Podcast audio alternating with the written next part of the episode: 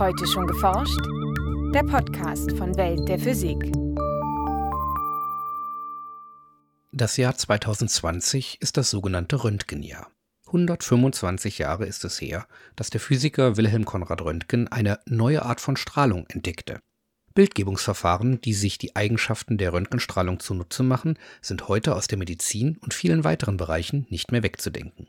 Vom Prinzip her unterscheiden sich die modernen Röntgenapparate kaum von den ersten Modellen. Da hat sich tatsächlich in den letzten 50, 100 Jahren nicht so wahnsinnig viel getan, rein physikalisch prinzipiell. So Franz Pfeiffer von der Technischen Universität München. Der Physiker und seine Kollegen forschen an neuen Verfahren für die medizinische Bildgebung mit Röntgenstrahlen. Und das sehr erfolgreich. Den Grundstein dafür legte Wilhelm Konrad Röntgen mit seiner Entdeckung wie im November 1895 alles mit einer zufälligen Beobachtung begann und wo man sich die Röntgenstrahlung heute überall zunutze macht, erklärt Franz Pfeiffer in dieser Folge. Gegen Ende des 19. Jahrhunderts waren Entladungs- oder Kathodenstrahlröhren die allerneueste Technologie, mit der zahlreiche Forscher auf der ganzen Welt experimentierten. Ja, die Entladungsröhre ist im Prinzip als erstes mal ein evakuierter Glaszylinder indem sie eine Elektronenquelle haben, also ein Filament könnte man sich heute so vorstellen oder eine Spitze damals eher und auf der anderen Seite eine größere Platte, Metall. Und da legen sie jetzt einfach Spannung an. Äh, in dem Fall hat man damals ja keine solchen Hochspannungsquellen gehabt, die zuverlässig waren, sondern man hat Kondensatoren, Rumkorfe hießen die, aufgeladen und die dann einfach kurz geschlossen und darüber entladen. Und diese Entladungsblitze, die sichtbar entstanden sind, die hat man schon viel äh, untersucht. Erzählt Franz Pfeiffer von der Technischen Universität München. Damals wussten Physiker zwar, dass in solchen Röhren ein sogenannter Kathodenstrahl erzeugt wird. Dass dieser Strahl aus Elektronen besteht, wusste man damals allerdings noch nicht. Die negativ geladenen Teilchen treten aus der Kathode aus, werden durch die starke anliegende Spannung beschleunigt und prallen schließlich mit hohen Geschwindigkeiten auf der positiv geladenen Anode auf. Stoßen die Teilchen mit Restatomen in der Röhre zusammen oder prallen auf die Glaswand, rufen sie eine sichtbare Strahlung hervor. Auch Wilhelm Konrad Röntgen experimentierte mit Kathodenstrahlen. Am 8. November 1895 umhüllte er die Elektronenröhre mit schwarzem Karton und machte auf einem fluoreszierenden Schirm der in einiger Entfernung zur Röhre stand, eine überraschende Beobachtung. Röntgen selbst schrieb dazu das an dieser Erscheinung zunächst auffallende ist, dass durch die schwarze Kartonhülse, welche keine sichtbaren oder ultravioletten Strahlen des Sonnen- oder des elektrischen Bogenlichts durchlässt, ein Agens hindurchgeht, das imstande ist, lebhafte Fluoreszenz zu erzeugen. Daraufhin begann Röntgen, das unbekannte Agens, von ihm zunächst als X-Strahlen bezeichnet, systematisch und gründlich zu untersuchen. Er prüfte beispielsweise, welche Materialien die Strahlen durchdringen können. Dabei beschränkte der Forscher sich nicht etwa auf leblose Materie wie Holz und verschiedene Metalle, auch der menschliche Körper wurde durchleuchtet. Die Retina des Auges ist für unsere Strahlen unempfindlich. Das dicht an den Entladungsapparat herangebrachte Auge bemerkt nichts, wiewohl nach den gemachten Erfahrungen die im Auge enthaltenen Medien für die Strahlen durchlässig genug sein müssten. In seinen Experimenten fand Röntgen auch heraus, dass sich die unsichtbaren Strahlen fotografisch festhalten lassen. Von besonderer Bedeutung in mancher Hinsicht ist die Tatsache, dass fotografische Trockenplatten sich als empfindlich für die X-Strahlung erwiesen haben. Man ist imstande, manche Erscheinung zu fixieren, wodurch Täuschungen leichter ausgeschlossen werden. Und ich habe, wo es irgend anging, jede wichtigere Beobachtung, die ich mit dem Auge am Fluoreszenzschirm machte, durch eine fotografische Aufnahme kontrolliert. Zu diesen Beobachtungen zählt auch die durchleuchtete Hand seiner Ehefrau. Die Aufnahme zeigt nicht nur die Umrisse ihrer Hand, sondern auch die Knochen und den Ehering am Finger. In seinen Versuchen stellte er fest, dass die Art des Materials sehr entscheidend dafür war, ob die neu entdeckten X-Strahlen einen Gegenstand oder Körperteil ungehindert durchdringen konnten oder aber von diesem absorbiert wurden. Da ist er recht schnell darauf gekommen, dass es eine starke Abhängigkeit von der Dichte des Materials gibt. Je höher die Dichte eines Materials, desto stärker nimmt es die Strahlung auf. Knochen und Ehering erscheinen auf der Röntgenaufnahme daher kontrastreicher als die übrige Hand. Obwohl Röntgen in seinen Experimenten viel über die Eigenschaften der X-Strahlen herausfand, blieb eine zentrale Frage offen. Handelte es sich dabei um elektromagnetische Strahlung, so wie etwa im Fall des sichtbaren Lichts, oder hatte er eine völlig neue Art von Strahlung entdeckt? Für Röntgen war das überhaupt nicht klar. Also er hat äh, zwei Experimente gemacht. Er hat versucht, die Brechung nachzuweisen, die bei elektromagnetischen Strahlen auftritt, hat Prismen verwendet, aber wie wir heute wissen, ist der Brechungsindexunterschied so klein, dass die Winkelablenkungen wirklich nur Bruchteile von Grad sind, er sie also nicht offensichtlich sehen konnte. Und er hat auch zum Beispiel alle möglichen porösen Pulversubstanzen in den Strahl gehalten. Denken Sie mal an den Nebel, ja, der zerstreut die Lichtwellen, ist also auch ein Welleneffekt und wollte er nachweisen, hat er auch nicht gesehen und deswegen hat er gesagt, na gut, ich kann jetzt den Wellencharakter nicht nachweisen, da muss es doch irgendwas anderes sein und deswegen hat er gesagt, über eine neue Art von Strahlen. Über eine neue Art von Strahlen war der Titel eines wissenschaftlichen Aufsatzes, den Röntgen im Dezember 1895 über die X-Strahlen verfasste. Im Januar 1896 stellte der Physiker seine Entdeckung erstmals der Öffentlichkeit vor, und noch im selben Monat wurden die X-Strahlen in Röntgenstrahlen umbenannt. Seine sensationelle Entdeckung sorgte weltweit für Schlagzeilen. Sowohl Laien als auch die bekanntesten Wissenschaftler waren fasziniert von den Eigenschaften der neuen Strahlung. Insbesondere das Potenzial für die Medizin erkannte man schon frühzeitig Allein im ersten Jahr nach dem Fund erschienen dazu Hunderte von Abhandlungen. Und obwohl noch immer nicht klar war, was Röntgen da eigentlich entdeckt hatte, war die wissenschaftliche Bedeutung so offensichtlich, dass Röntgen im Jahr 1901 den ersten jemals verliehenen Nobelpreis für Physik erhielt. Als Anerkennung des außerordentlichen Verdienstes, den er sich durch die Entdeckung der nach ihm benannten Strahlen erworben hat. So das Nobelkomitee. Erst 1912 gelang es Physikern um Max von Laue, den Wellencharakter von Röntgenstrahlen nachzuweisen und damit zu belegen, dass es sich um keine neue Art von Strahlung handelte. In ihren Experimenten hatten die Forscher einen Kristall mit Röntgenstrahlen durchleuchtet und ein für elektromagnetische Wellen typisches Verhalten beobachtet. Als die Röntgenstrahlen durch die dreidimensionale Anordnung von Atomen im Kristall drangen, wurden sie abgelenkt und riefen ein für Wellen charakteristisches Beugungsbild auf einem Schirm hinter der Probe hervor. Heute weiß man, dass sich die Wellenlänge der Röntgenstrahlung von 5 Billionstel Metern oder Pikometern bis hin zu 10 Milliardstel Metern oder Nanometern erstreckt. Damit ist sie im elektromagnetischen Spektrum oberhalb des ultravioletten Lichts angesiedelt und damit extrem energiereich.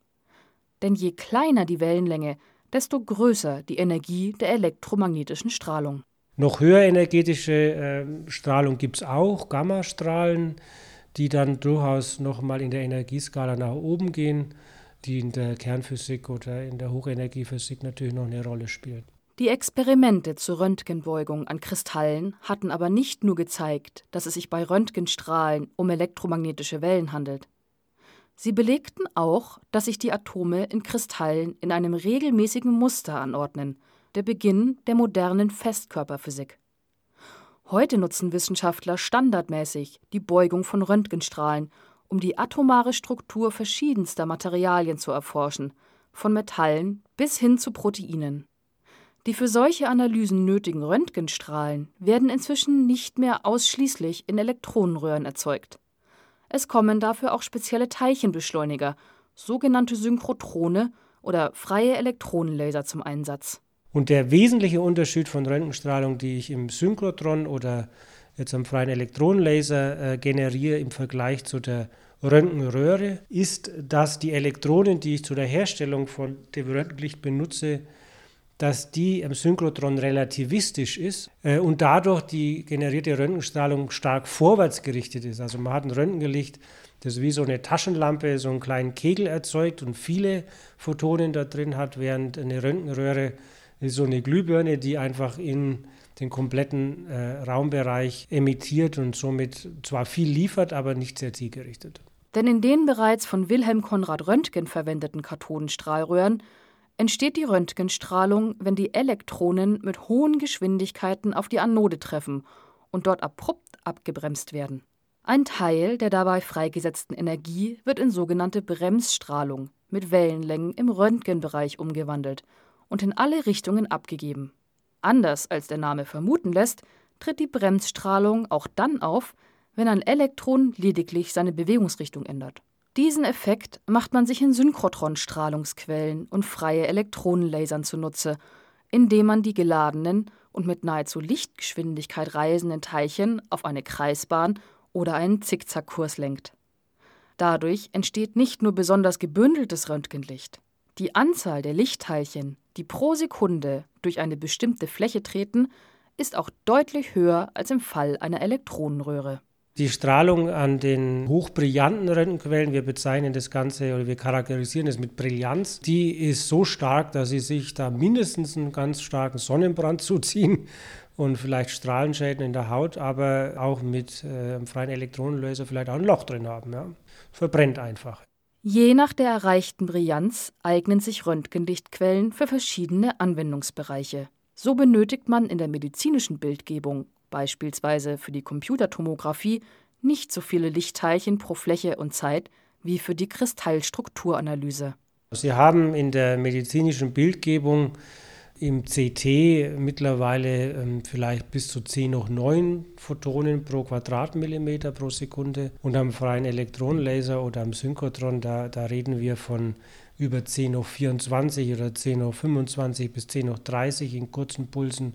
Das ist also wirklich etwas für die strukturelle Untersuchung von Biomolekülen, von Materialien ähm, etc. Diese besonderen Eigenschaften der hochbrillanten Röntgenstrahlung eröffnen ganz neue Einblicke in die Materie. Das machen sich inzwischen Forscher aus vielen verschiedenen Fachbereichen zunutze, um beispielsweise chemische Reaktionen genau zu untersuchen oder nach neuen medizinischen Wirkstoffen zu fahnden. Die Technik für solche speziellen Röntgenlichtquellen hat sich in den vergangenen Jahren und Jahrzehnten enorm weiterentwickelt. Medizinische Röntgengeräte haben sich im Lauf der Zeit dagegen kaum verändert. Zwar ließ sich die Auflösung verbessern und die Strahlendosis erheblich senken, doch werden Röntgenbilder, etwa von Knochenbrüchen, immer noch ähnlich erzeugt wie die Aufnahme, die Röntgen im Jahr 1895 von der Hand seiner Ehefrau anfertigte. Man muss jetzt tatsächlich sagen, dass ähm, fast alles so wie früher geblieben ist. Klar, die Detektoren sind heutzutage digital, also wir zeichnen das nicht auf fotografischen Platten mit Szintillatoren auf, sondern haben digitale Bilddetektoren.